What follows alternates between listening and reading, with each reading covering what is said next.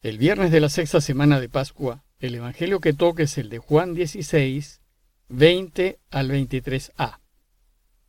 En aquel tiempo dijo Jesús a sus discípulos, En verdad, en verdad les digo, ustedes llorarán y se lamentarán, y mientras el mundo estará alegre, ustedes estarán tristes. Pero su tristeza se convertirá en alegría. La mujer cuando va a dar a luz siente tristeza porque ha llegado su hora pero en cuanto da luz al niño, ni se acuerda del apuro, por la alegría de que al mundo le ha nacido un hombre. También ustedes ahora sienten tristeza, pero volveré a verlos, y se alegrará su corazón, y nadie les quitará su alegría. Ese día no me preguntarán nada.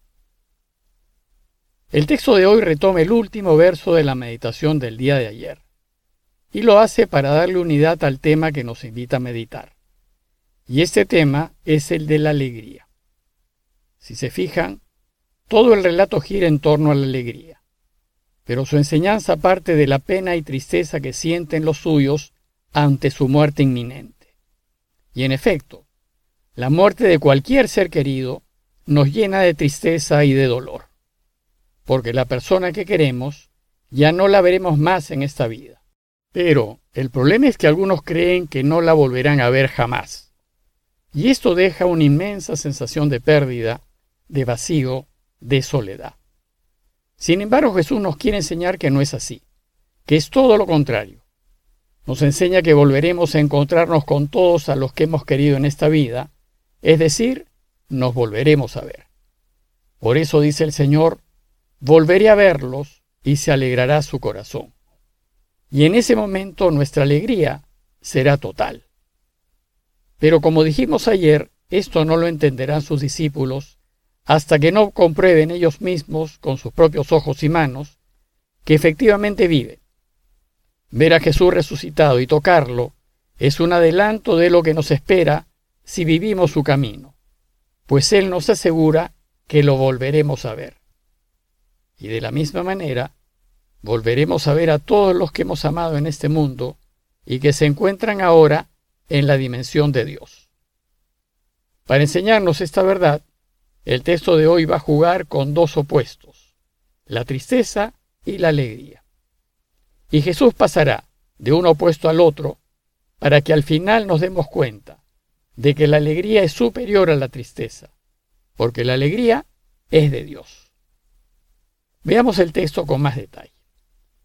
La meditación del día de ayer terminó con la siguiente afirmación de Jesús. Les aseguro que ustedes llorarán y se lamentarán. Y mientras el mundo estará alegre, ustedes estarán tristes. Pero su tristeza se convertirá en alegría. Y en las líneas que siguen, Jesús va a pasar a explicar qué nos quiere decir con esto. Y para ello usará una analogía. Dice que la mujer, cuando va a dar a luz, siente tristeza, porque ha llegado su hora, es el miedo a los dolores y a lo desconocido. Pero en cuanto da luz, ella ya no se acuerda de los dolores y angustias que pasó. Ella ya no se acuerda, dice el texto, por la alegría de que al mundo le ha nacido un hombre, por la alegría de ver que hay una nueva criatura y además que es fruto de su seno. De la misma manera, les dice, también ustedes, ahora sienten tristeza, porque la muerte es como el momento del parto, hay miedo, angustia y tal vez dolor. Pero el momento pasa rápido y la infinita felicidad de encontrarnos con Dios y de volver a ver a quienes queremos hace que las angustias vividas queden de lado. Por eso dice Jesús, los volveré a ver y se alegrará su corazón. Volverlo a ver es lo que realmente importa, pues en ese momento, cuando sus discípulos lo vean de nuevo, la alegría que sentirán será incontable. Y además les asegura que nadie les quitará su alegría, pues ésta será verdadera, profunda, total y eterna. Ya lo sugirió cuando dijo a los suyos, si me aman, se alegrarían de que vuelva al Padre. Porque finalmente la que triunfa no es la muerte, sino la vida. Y la muerte no es el fin, sino el inicio de un futuro extraordinario en compañía de Dios, en donde la felicidad no tendrá fin. Jesús termina su enseñanza diciéndonos, y aquel día no me preguntarán nada. Es que ya no habrá nada que preguntar. Se trata ahora de gozar del momento, contemplando, pues todo se hará claro, y viviremos esa consolación profunda, ese amor intenso, esa alegría interna que sienten las personas que se quieren, cuando solo se miran a los ojos y ya no es necesario decir nada. Bueno, pues en esta ocasión, y a fin de profundizar en las enseñanzas de este hermosísimo texto, deseo compartir con ustedes un poquito de teología. Porque la alegría a la que nos invita Jesús en vísperas de su muerte hace que el cristiano redescubra el sentido de la muerte y le deje de temer. ¿Y cómo así? me dirán. Bueno, pues como saben, el camino cristiano supone el rechazo de todo pecado. Y vivir evitando el pecado nos pone en la misma situación de paraíso, en los inicios de la creación, en donde el pecado no existía. Hay que tener presente que si bien las Sagradas Escrituras se apoyan en la historia, su objetivo no es enseñarnos historia, sino enseñarnos acerca de Dios. Por eso, insisto repetidas veces, en que los Evangelios no nos cuentan la vida de Jesús.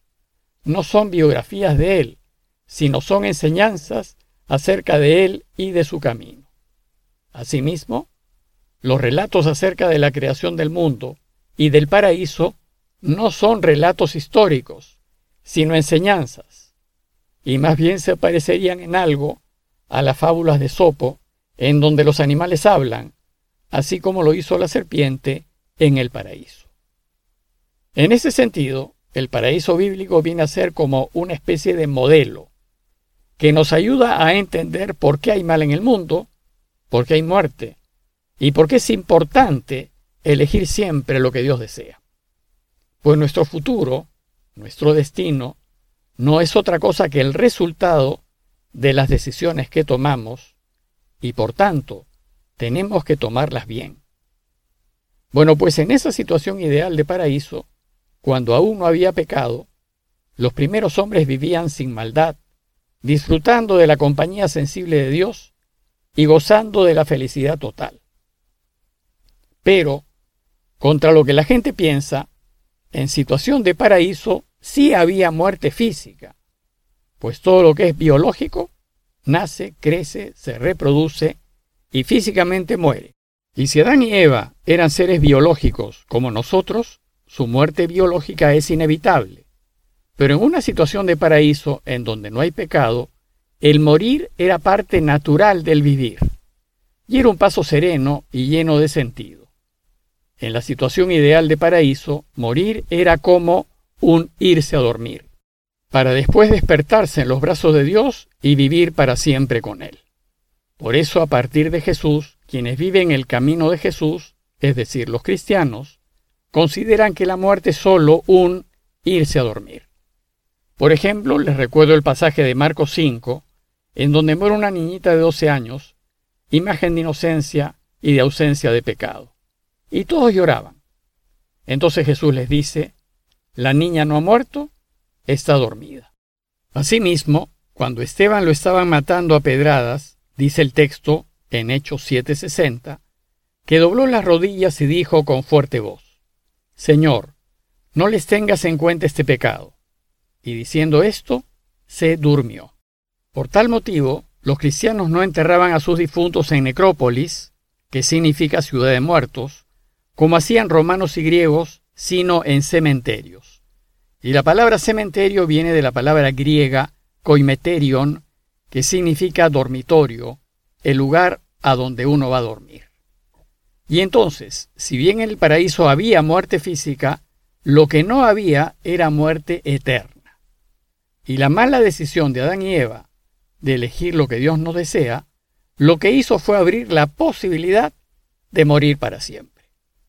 A la muerte eterna se la define como un vivir para siempre, pero sin Dios. Y por tanto, muerte eterna es lo mismo que decir infierno. En el paraíso, pues, no había muerte eterna, porque no había pecado. Por tanto, el problema es el pecado.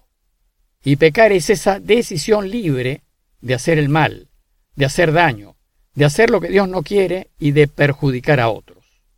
Y el pecado lo que hace es hacernos perder el sentido de morir. Y por eso nosotros ya no queremos morir. En el modelo del paraíso, el pecado de Adán y Eva no introdujo la muerte física. Lo que introdujo fue la posibilidad de morir para siempre, la posibilidad de la muerte eterna. Y de esto es de lo que Dios quiere salvarnos. Pues Dios quiere que vivamos para siempre con Él, que es lo mismo que cielo. Y quiere que todos vivamos para siempre con Él, porque a todos nos quiere. Por eso si queremos vivir para siempre en la felicidad de Dios, es de urgente necesidad evitar el pecado a toda costa. Debemos evitar la mentira, la injusticia, la infidelidad, la corrupción, el hacer daño, y vivir a la luz de la verdad y de la justicia, procurando hacer el bien a todos, ayudando, perdonando, sirviendo. Por eso los grandes santos veían la muerte con alegría, más aún ansiaban su llegada. En cambio los pecadores le tienen terror, se resisten y no le encuentran sentido. En conclusión, en el texto de hoy, Jesús invita a los suyos a alegrarse, a alegrarse porque su camino, ese que evita el pecado, nos garantiza que viviremos para siempre con Dios. Y si lo caminamos, volveremos a ver a todos los que hemos querido y disfrutaremos junto con ellos de una alegría eterna y total. Por tanto, en el lapso de esta vida lo que tenemos que hacer es vivir en la verdad, en la justicia, ayudando, sirviendo, perdonando, compartiendo. Pues si vivimos así, la alegría que después tendremos nadie nos la quitará. Pidámosle al Señor su gracia para darnos cuenta de que la muerte no es el fin, que nuestros seres queridos que nos han precedido están gozando de la infinita alegría de estar con Dios y que si vivimos como Él quiere, no solamente aquí seremos felices, sino que volveremos a ver a quienes queremos. Parroquia de Fátima, Miraflores, Lima.